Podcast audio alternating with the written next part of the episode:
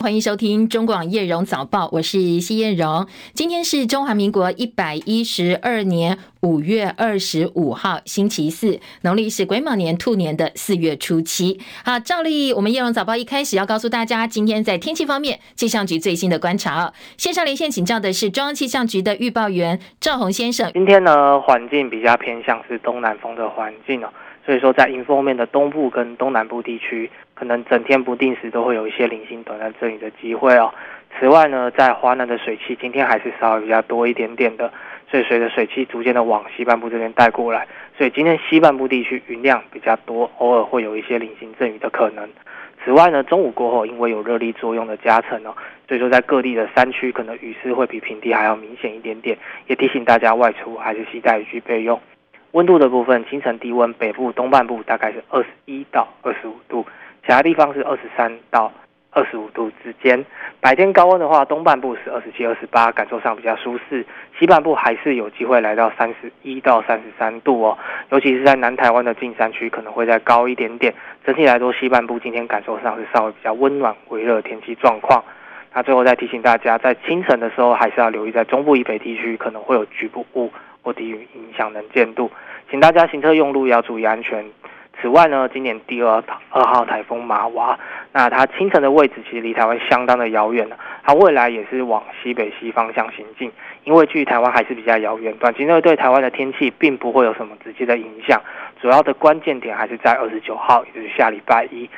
要视它礼拜一的时候，它靠近台湾的情况是否会影响台湾。所以这个部分也请大家多留意最新的天气预报。以上的资料由中央气象局提供。嗯，谢谢赵宏先生提醒，也提供给大家参考。今天白天水汽比较少一点哦，所以天气偏热，大家白天要多多补充水分。刚才赵宏也提到了台风的动态，那部分的气象专家引用各国的预测路径，现在研判呢说这个马娃台风暂时减弱为中台了，而且呢有提早大幅度折角北转的趋势，会先接近菲律宾的东。方海面，然后呢，北转朝向日本的方向移动。好，这样一个移动方向的解读就是轻台的几率降低了。当然，对台湾实际上的影响，还要来观察的是北转的时间点跟角度而定。好，这个部分呢，就要等到呃明后两天再明朗一点，我们再来请教气象局哦。好，今天清晨最新的外电，很多五六年级的呃这个听众朋友应该相当有感，因为呢，《纽约时报》最新报道说，美国摇滚界女王王级的歌手 Tina t o n a 他在瑞士的家中过世，享受八十三岁。切海伦的报道。有摇滚乐女王之称的美国超级巨星蒂娜·透纳长期患病，如今辞世，享寿八十三岁。她曾经获得葛莱美奖，活跃于六零年代到七零年代中期，曾经被《滚石》杂志称为史上最伟大歌手之一。专辑和单曲总销量超过一点八亿张，跨行演戏的表现也很亮眼。根据蒂娜·透纳的官方 Instagram 和脸书粉砖声明，证实蒂娜·透纳过世。声明中说，凭借她的音乐和对生活的无限热情，她风靡全。全世界数百万歌迷也启发了明日之星。如今我们向这位亲爱的朋友告别，他把他最伟大的作品、他的音乐都留给我们。我们向他的家人致哀。根据报道，蒂娜·透纳长期受到病痛所苦，她在瑞士苏黎世家中安详辞世。英国广播公司 BBC 报道，她近年健康问题缠身，包括了癌症、中风和肾衰竭。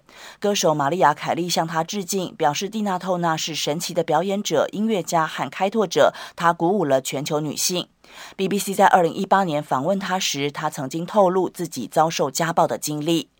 记者戚海伦报道：好，Tina Turner 她比较独特的嗓音、性感魅力，还有爆炸性的能量，都是大家喜欢她的呃原因之一哦。她也是世界上最成功的歌手之一，成名曲包括《River Deep》、《Mountain High》以及《Proud Mary》，还有《The Best》等等等。那她的专辑跟单曲唱片在全球销售超过一亿八千多万张，历年来演唱会卖出的门票呢，也是史上独唱艺人最多的人哦。对他的过世呢，引起了相当多歌迷的唏嘘。桃园市新屋区、杨梅区等地哦，昨天晚上大概六点多，无预警停电，影响户数超过一万两千多户，大概有一万两千六百五十呃五。一万呃一千两百六十五户，更正一下哦，一千两百六十五户，大概停电停了快一个小时。台电人员说，这一次停电原因是树枝碰触所引起的。那无独有偶，台北市信义区一零一大楼大概也是在 昨天晚上的六点多停电，包括鼎泰丰等部分柜位一片黢黑。那店外还有很多人在排队等着用餐。呃，这一次停电大概停了一个小时，也是在晚间七点十几分复电。台电说，一零一大楼的供电线路都是正常的，不过因为附近的配电馈线曾经发生跳电，所以瞬间影响供电。一零一大楼的虎林变电所的电压，现在台电研判可能是用户部分回路保护设定比较敏感，所以造成了短暂的跳电。后来呢，台电也派员去检视电路设备相关的设定，希望能够避免类似的情况发生。除了停电之外，要停水了。水公司今天要办理翁公园净水厂高低压电气设备检验，在高雄的凤山大寮大树三区的部分里、核发万大工业区，等一下哦，从早上的呃九点钟一直到晚上八点钟都要停水。那停水是超过十个小时哦。而大寮区部分地区因为在管末高地，所以停水时间是下午两点到晚上十一点。这一次停水相当大范围，大概有。四万多户会受到影响，所以要提醒高雄地区的听众朋友，呃，今天是七点多嘛，等下九点多停，所以大概还一个多小时，赶快储水备用哦，而且接下来配合节约用水。美国债务上限谈判僵局未解，市场对美债违约风险担心。清晨收盘的美国股市继续走低，道琼今天收盘跌了两百五十五点，延续第四个交易日的颓势。而工业跟金融股卖压沉重，区域银行重现抛售压力。油价部分，因为石油输出国家跟俄罗斯等产油国联盟，这些盟国呢，OPEC Plus，他们减产的预期支撑，所以能源股是逆势收红的。收盘道琼跌两百五十五点，三万两千七百九十九点；纳斯达克指数跌七十六点，一万两千四百八十四点；标普五百指数跌三十点，四千一百一十五点。费城半导体跌五十三点，今天费半跌幅有百分之一点六八，三千一百二十四点。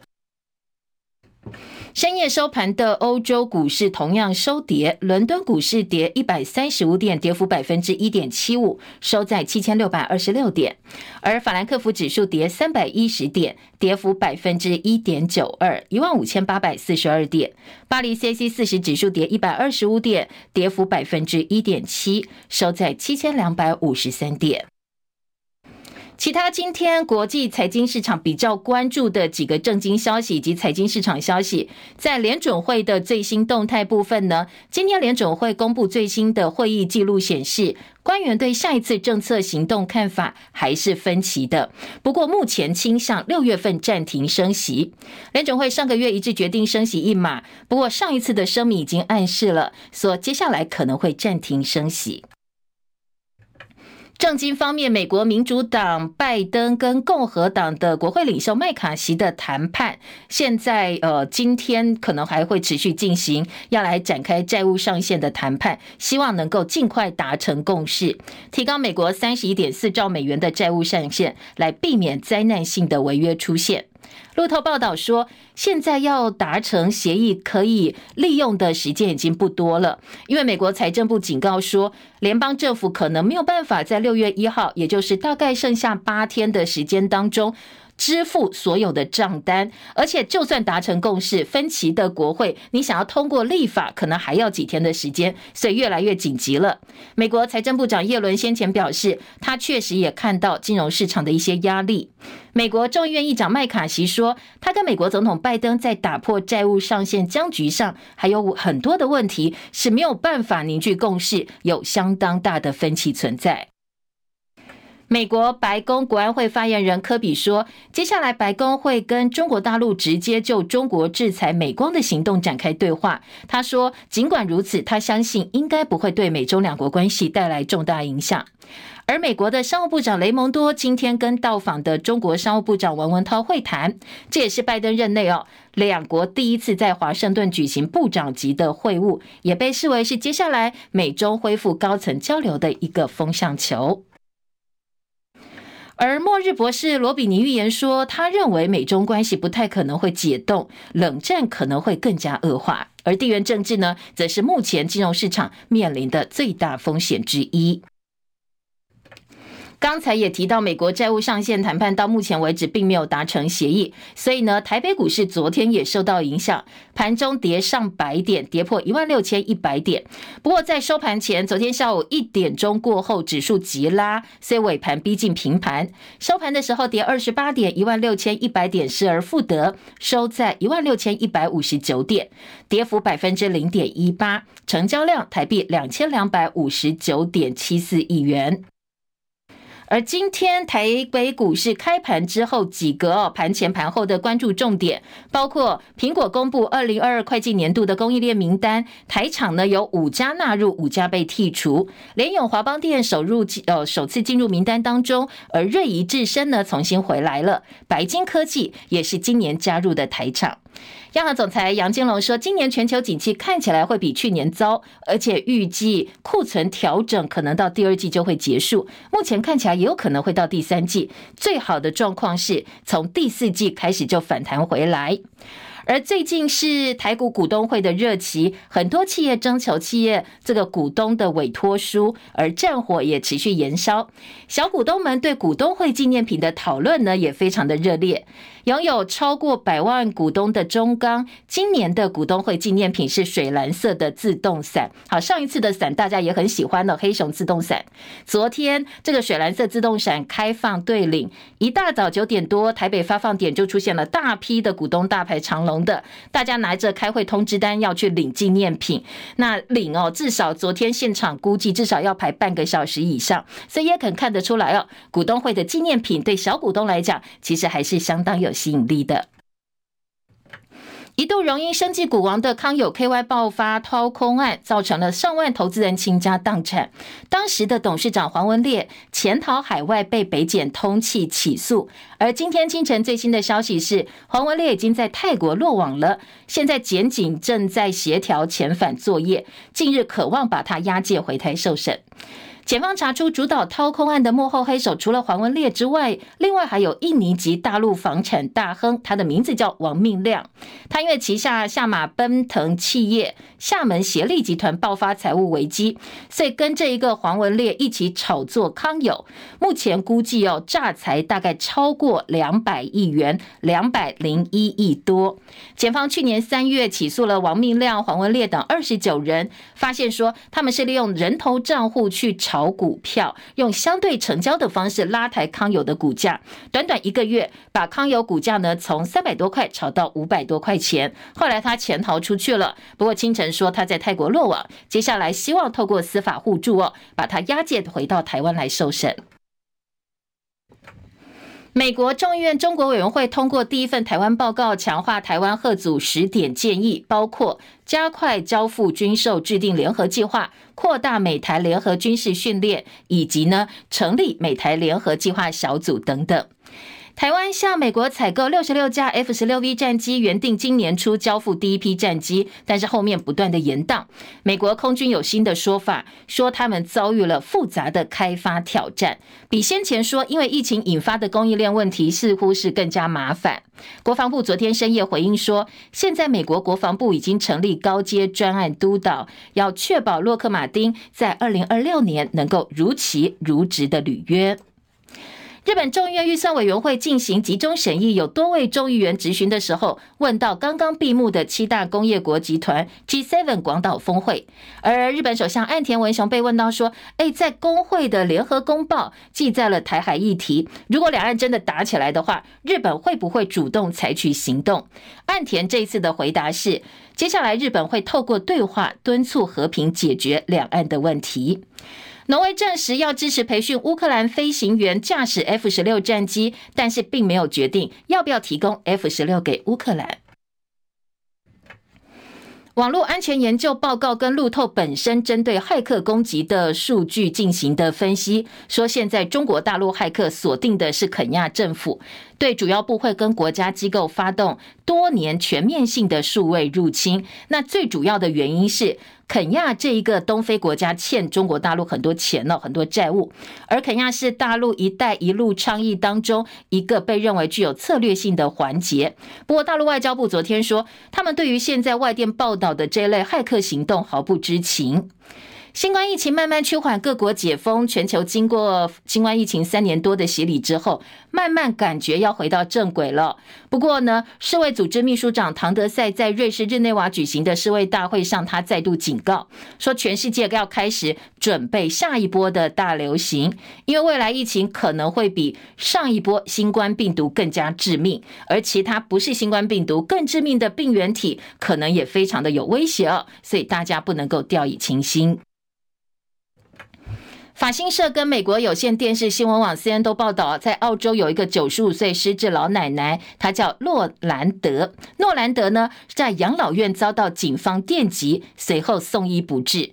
一开始，养老院员工因为这个九十五岁失智老奶奶，她身上带了一把短刀，所以报警处理。警方到现场之后，看到她拄着助行器，身上拿一把短刀，所以动用了电击枪处理。而老太太被电击之后倒在地上，头部重伤过世。警方的随身摄影机录下了整起事件的过程，但是影片并没有对外公布。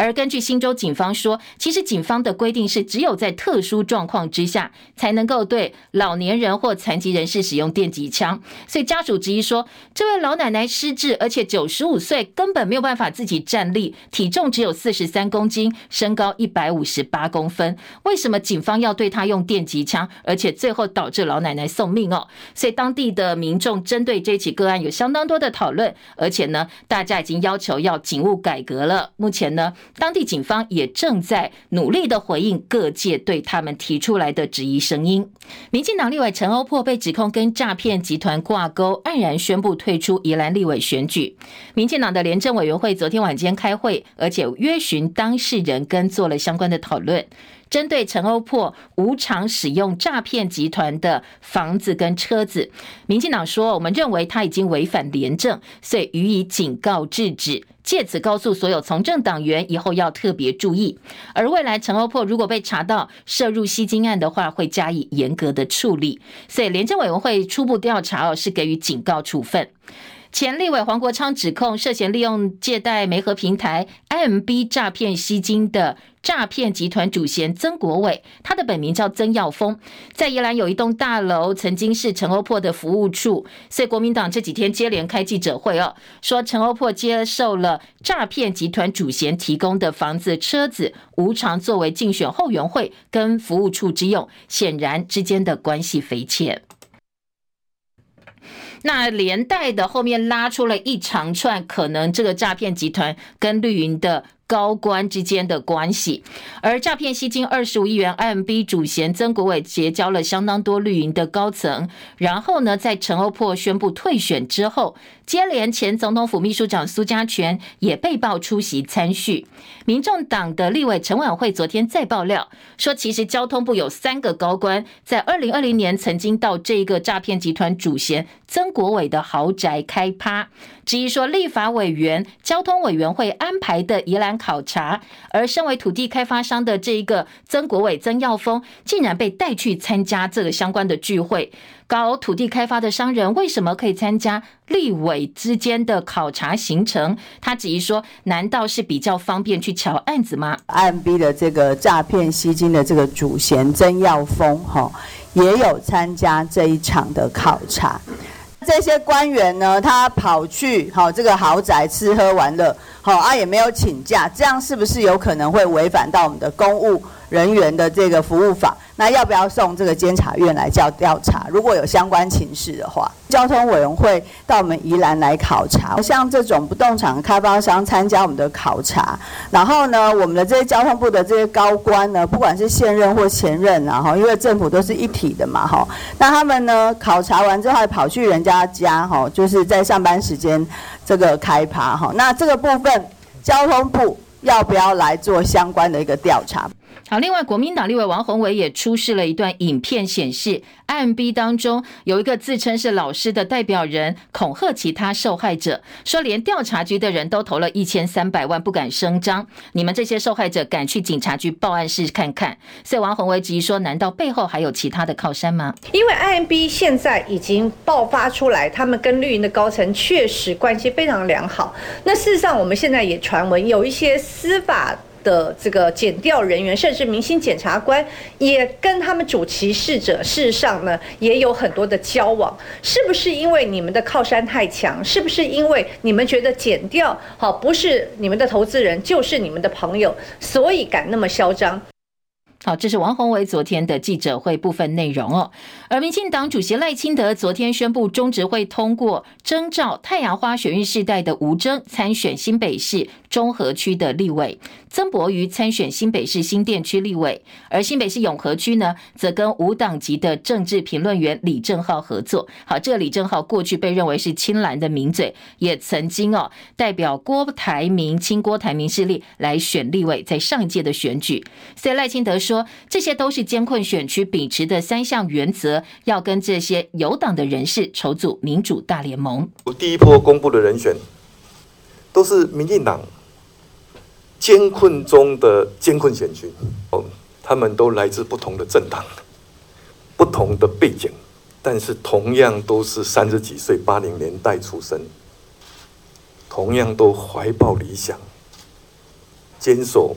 台湾的民主价值。我希望台湾社会能够给这样的年轻人肯定跟鼓励。好，李正浩跟民进党合作要对战的是国民党立委林德福。不过，民进党新北市党部永和区的主任庄明渊说，党中央应该培养自己的基层人员和人才，而不是去找空降。他认为自己愧对支持的民众跟党员，所以在确定民进党跟呃李正浩合作之后呢，他发声明说，请辞掉主委的职务、主任的职务。另外备受关注还有艺人鸡排妹郑家纯，他也在。在脸书发文证实说，对民进党来问他哦，来征召他，问他说，哎，愿不愿意披绿营的战袍去选委员呢？选立委，投入台北市中正万华区的立委选战。他昨天证实了这项消息，还被点名的还有我们的网球好手卢彦勋。卢彦勋昨天也做了回应。我们是没预设立场，但也也没有讨论到这个部分。而且我我真的，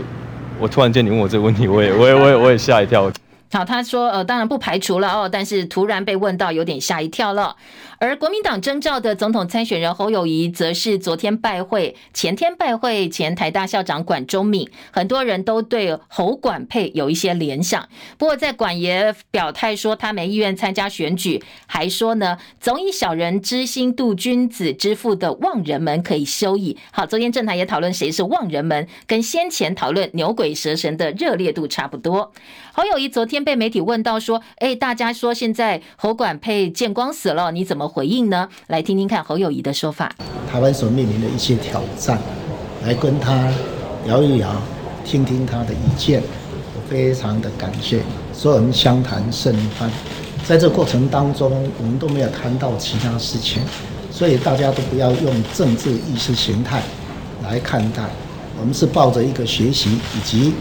我们的反校长也抱着为国家、为人民做事的态度，大家一起让我们国家更好，完全没有谈到任何的职位的关系。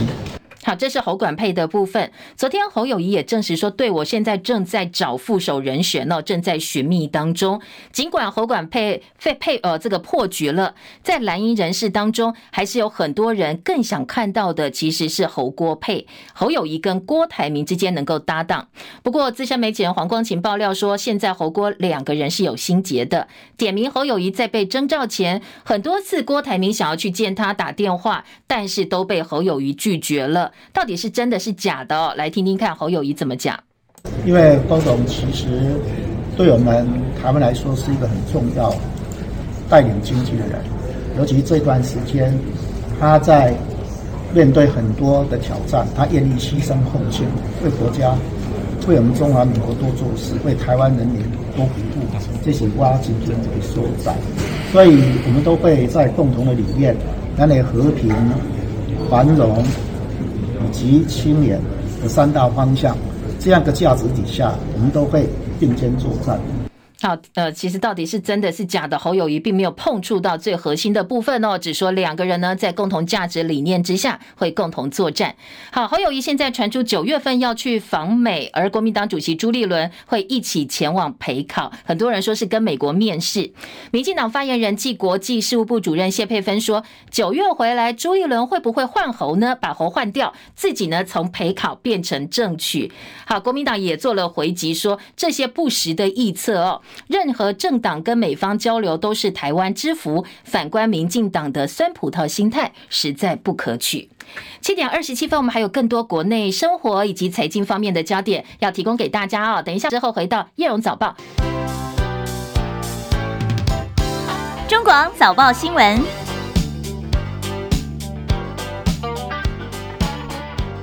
呃，今天的财经报综合报头版焦点比较分歧，所以我们直接来听听看各个报纸在头版头条做了哪些重点的报道。好，赶快告诉你哦，今天联合报的头版其实是个专题，来了解一下台湾的交通状况这么糟，行人地狱到底是怎么铺成的？接下来各方有什么样的意见？好，这一则新闻今天联合给了版面是后呃内页两大版完整的版，加上头版的半个版哦，还蛮关注这一则焦点。中时今天头。版头继续是政治话题，是昨天国民党主席朱立伦对民进党开炮，说：“呃，你民进党不要用诈骗的钱哦，诈骗集团的钱来骗选票。”自由时报今天的头版头则是一起司法个案，说光电案索贿前通宵镇长被判刑十年。当然，呃，延续过去自由时报把类似新闻放在头版的一个非常重要的精神，就是这一个涉案者一定是国民党籍的。所以今天的自由时报头版大标，这位前通宵镇长被判十年，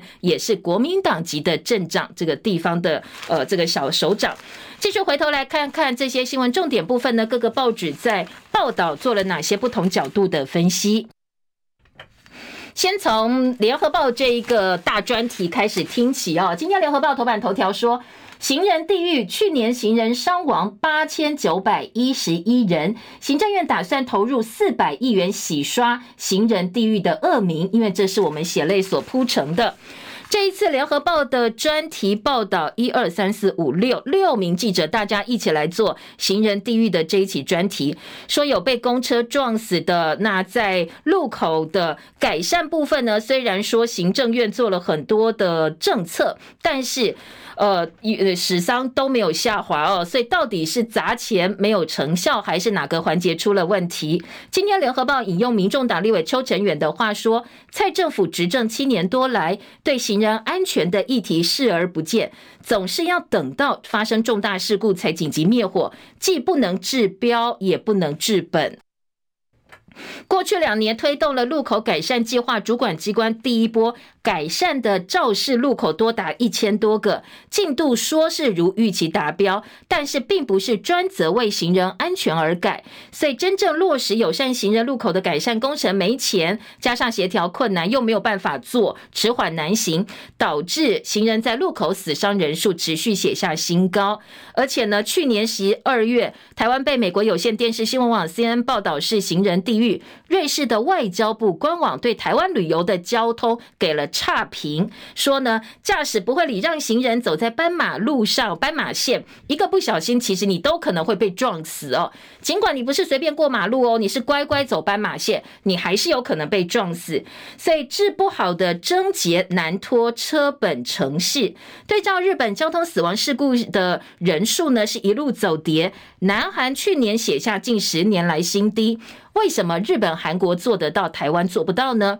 今天联合报引用中原大学景观系教授赵嘉玲老师的观察，他说，台湾走不出行人地域症结，是摆脱不了车本城市的思维。政府提供了解方，但是没有专责行人环境的单位，统一的道路规范，地方预算又不够，所以你很难根治问题。那联合报今天之外，明天还会有一系列的专题报道，来看一看目前政府对于行人安全的管理制度规划到底哪些地方出了问题。而今天在联合报的四版跟五版都是走出行人地狱的专题报道，在四版的大标题有几个个案哦，包括了异国婚。姻梦碎，一国青年控公车杀人，记不记得妻儿都因为这个公车撞人事件而死掉了？所以呢，他说他想要申请入籍留在台湾，虽然他不是台湾人，但是妻儿都在这边呃这个长眠了，所以他想要留在这里陪伴妻儿。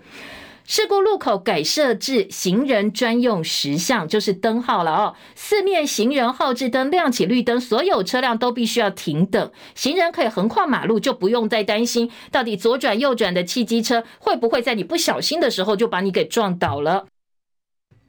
其他的个案还包括高中门口公车超速闯红灯，走不出悲伤，女儿冰柜摆在客厅二十二天。这是二零二一年四月呢，呃，公车冲向斑马线，触目惊心的一场车祸。还有车祸热点，小货车左转抢快到不了幸福，情侣呢在幸福站旁遇到死结。好，几个个案，今天联合报一个版面。再来五版说工程失灵，路口改善死伤没有降，交通部两年花六百亿元，让人质疑改善成效到底在哪里？好，大家看到都是悲剧的故事。不过交通部对外都宣称，哎，我们达成率是超过百分之百，做得很好。今年更糟糕哦。那我们的交通部长又怎么讲呢？交通部长王国材。说啊，这个是社会的问题。那当然，道安没有做好，死伤持续增加，代表驾驶的行为有问题。好，这是我们的交通部长说的。路口最后出弯角，车不慢下来过不去，改不改有差别。行穿线退缩保护行人，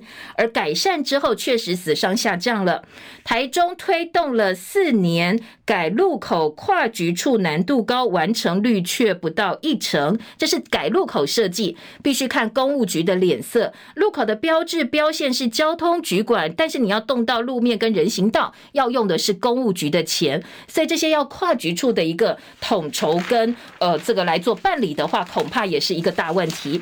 另外，在联合报的头版呢，也提到了，接下来昨天呃交通部有预告说，今天会有相关的道安规划出来哦，那要投入四百亿元，从国小、国中、呃高中一路。以前我们说班班吃石斑鱼，班班吃香蕉，班班吃什么？这一次呢是班班要上道安课。昨天交通部长王国材说，除了这些硬体设施、路口改善之外，要改善大家的观念哦。所以接下来会把这些政策啦以及建议呢纳入学校的课程，从小学一路上到高中，然后要叫小朋友学习说啊，路过路口的时候怎么样保护自己，不要被行车撞，或者遇到什么样的状况，你应该怎么来做处理。好，今天白天会有更。更进一步的报告出来哦，来听听看今天《中国时报》的头版头条，《联合报》头版二题政治焦点。今天中时的头版大标是朱立伦开炮，请民进党别用诈团的钱来骗选票，讲的当然是 M B 后面拉起来的一连串大肉粽哦，一个粽子串。说绿营官员明代现在频频被曝跟诈骗集团的主嫌牵扯不清，赖清德回应这是正常的社交活动，不必扭曲。呃，今天的《中国时报》哦，把昨天两党国民党跟民进党主席对于 MB 诈骗集团现在呢，呃，扯出了很多的政治人物的后续做了回应。中时说。民进党官员跟民代接连被爆料，跟黑道诈骗集团交往，绿色执政黑金保证吗？赖清德也曾经被指说跟台南八八枪击案涉嫌人郭在清同桌吃饭，所以再也质疑绿营跟黑道诈骗到底是不是已经结合成为复合式的犯罪集团了呢？认为赖清德他身为党主席，也是民进党的总统提名人哦，应该要出面说明跟道歉。赖清德昨天捍卫自己的清白，他说社会正常社交活动不必因为选举攻防扭曲人性，把人性当中的正面性。信任全盘毁弃，而国民党主席朱立伦痛批说：“你这是用诈骗集团的钱来骗台湾民众的选票，而且呢，并没有检讨之意。”陈欧珀卷入 IMB，昨天只被民进党的廉政会警告处分，而在党的部分呢，呃，切割郭在清的赖清德被轰，没有当好父母官，他当时是台南市的市长哦。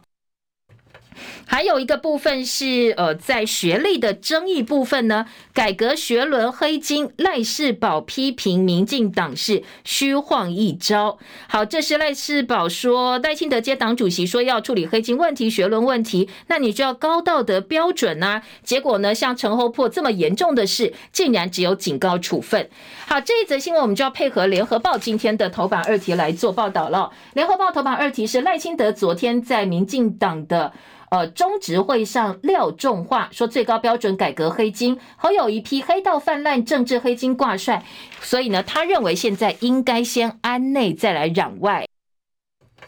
其实这是两个部分了哦，一个部分是民进党昨天中执会赖清德再度宣誓要立高标准来回应社会期待，针对黑金的部分；另外一个部分是国民党智库研拟的二零二四总统大选主轴。好，这是呃周刊先报道，那今天有平面媒体其他的后续延伸。联合报说。呃，现在智库眼里的大选主轴是要恢复特侦组独立侦查重大贪腐案件，所以侯友宜也说，这是我的专业。这段时间大家可以看到黑道泛滥、诈骗猖獗，政治跟黑金挂钩，这些难道不是台湾面临最重要的挑战吗？全力压制国内外人民最痛恨的治安问题，这是他应该做的事。他说：“先安内，再攘外，让人民能够在。”这一块土地上安定生活，好，当然这是侯友宜想要把选战的主轴呢，从大家觉得他比较不擅长的国际啦、两岸啦、外交这议题上拉回跟民众切身相关的治安问题上，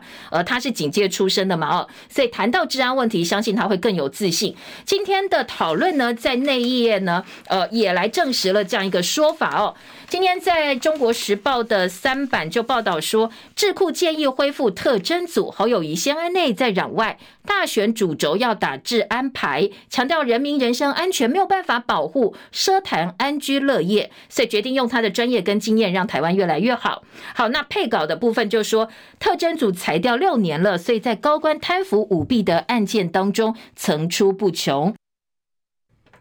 今天的中时也来呼应侯友谊的选举证件主轴，恢复特征组的这个部分。当然，切入的还是 IMB 诈骗集团当中很多民进党高官民代的身影。绿营高官跟 IMB 主嫌在宜兰五结豪宅的合照曝光，这是立委陈琬惠披露的二零二零年的密会。交通部说会交给行政调查。而绿营高层跟 IMB 主嫌见面表，今天周时做了一个表格哦。二零一九年，包括了黄重彦、陈欧珀、黄伟哲、刘建国出席曾国伟设立的直销公司春酒，然后二零二零年六月就直接去呃曾国伟这个主嫌家开趴了，然后再来两个月之后，苏家全、张嘉玲出席同一场餐会，跟主嫌出席同一场餐会，后来被点名还包括陈菊、吴怡农、范训绿、黄伟哲接见曾国伟跟其他诈骗集团的成员，则是去年的事，还有今年郑文灿出席曾。国伟设立的直销公司春酒，所以看得出来，这个应该是绿营的大金主，所以说呃，很多的人跟他都有一些关系。而在今天的中时，另外点到北有 IMB，南有八八枪击案，赖清德你怎么能够粉饰太平呢？难道哦真的要血流成河才会清醒吗？这是忠实。而在自由时报也有点到这个部分哦，说呢，其实面对黑金赖清德要立最高标准，民进党廉政会对陈欧破记警告处分，而且绿营说诈骗集团成员是侯友宜的座上宾。那侯友宜说两个人没有关联，只是一般的选民合照，合照无罪。好，这是自由时报。另外，《联合报》的二版版头则是来讨论副手的问题，说侯友谊寻觅副手，现在要找的是知识蓝争中间选票，蓝营青睐的是能言善道的这个候选人，但是初步管中敏已经表态没有意愿。现在蓝营启动副总统人选征询，希望能够找到中间选民喜欢的副总统来搭档。柯志恩被点名，另外也有一部分的蓝营人士说：“啊，不用那么急，你都没看赖清德好整以霞在那里那么久，副手都还没有亮牌呢，大家在急什么呢？”侯友谊不着急，立委很着急。侯友谊应该担责引领方向。好，这个是呃，最近侯友谊民调下降了，党内很紧张。国民党中常委洪。孟凯昨天被问到的时候，他认为哦，现在民调第二名就代表你什么都还做不到，最好都有缺。国民党不用自己骗自己，要坦然的面对。怎么样？侯友谊在短时间之内拿出做好中华民国准备的架势方针跟呃方法，尽最大努力来打拼。你不要叫别人来跟你讲哦，你应该怎么做，而是你要带领大家往前走，告诉大家你要怎么做，你要往哪里做。真的是自己不急急死外界。他说战略要清楚啊，否则呢，呃，你永远都在打和稀泥战，民调只会越来越低。好，征兆时程到底有没有告诉郭台铭呢？昨天国民党的文传会副主委林嘉欣在说，有啦，有在三月下旬就告诉两位主要参选人，在一个半月之后就会做决定了。柯文哲昨天去拜访陈水扁，请教经济跟用人哲学。好，这一个贴出了握手合照的陈水扁跟柯文哲的照片，说他路过府城，两边的支持者都不是很开心哦。当然，这个侯友宜的支持者说，呃，不是柯文哲的支持者说，你干嘛跟阿扁扯在一起？那在陈水扁的部分呢，也说我知道你想要特赦啦，但是呢，你干嘛跟这一个背叛的人在一起？所以两边支持者看到扁柯，呃。站在一起都不是非常的开心。还有一个话题是，民进党要征召鸡排妹，地方也不开心哦。好，今天的联合报在地台北市版说，现在呢，民进党跟无党籍的李正浩合作，传出征召鸡排妹参选台北市立委，对上的是一样是媒体人虞美人，而郑家纯鸡排妹说对。那潘孟安有来问我，而且我告诉他我愿意配合。好，这个部分呢，地方党部很多地方人士炸锅，说他的争议。性这么高，过去有相当多言行争议，而且我们基层很多人都准备很久，你不去用这些人，反而找了一个鸡排妹，所以呢，地方人士反弹声浪还蛮大的。中国时报二版说，国民党批蔡英文赖清德是战争贩子共犯结构，说民进党政府塑造战争必然论，呼吁赖清德不要再贩卖亡国感了，不要贩卖这个芒果干了。绿营反驳这是造谣，吴钊燮类战争论哀轰，外长证实台美沟通和保护伞议题，蓝营跟。呃，这个外交部昨天在立法院隔空交火。好，针对红色沙滩实施试登跟战备检验，场面壮观。国军抢滩操演登陆宜兰丽泽壮围海岸，还有打造国防产业供应链，核发了十家厂商六十七张的合格证。这就是中国时报质疑说，民进党政府贩卖战争的势力，说你这个打造国防供应链，其实哦，厂商的嗯好处其实也蛮多的。好，这是今天的中时二版。中时今天的社论是说，绿营跟诈骗共生，叫这个赖清德不要再神隐了，正黑勾结，民进党竟然当小事。在今天联合报的三版，廉政会警告陈欧珀，如果再设诈的话，会加以处理。从政党员不应该无偿使用别人的东西。所以今天联合报三版整个组述的重点就是，明明是个非常严重的事哦。你身为呃民意代表，竟然使用诈骗集团主嫌的房子跟车子，但是民进党的廉政会竟然是轻轻带过说啊，你没有给人家钱了哦，所以这样是不应该的，意思就可以，但是你要给人家钱，而不是错综复杂，会让人有很多联想的政商关系。所以呢，使用诈骗集团的屋车违反廉政规范，从政党员的部分呢，给予。警告，口头警告处理。记者蔡靖宇说：“才说要用最高标准，赖清德的话言犹在耳，马上被自己打脸。你的道德高度在哪里？这一起事件雷声大雨点小的处分，难道就是你所谓的高道德标准吗？”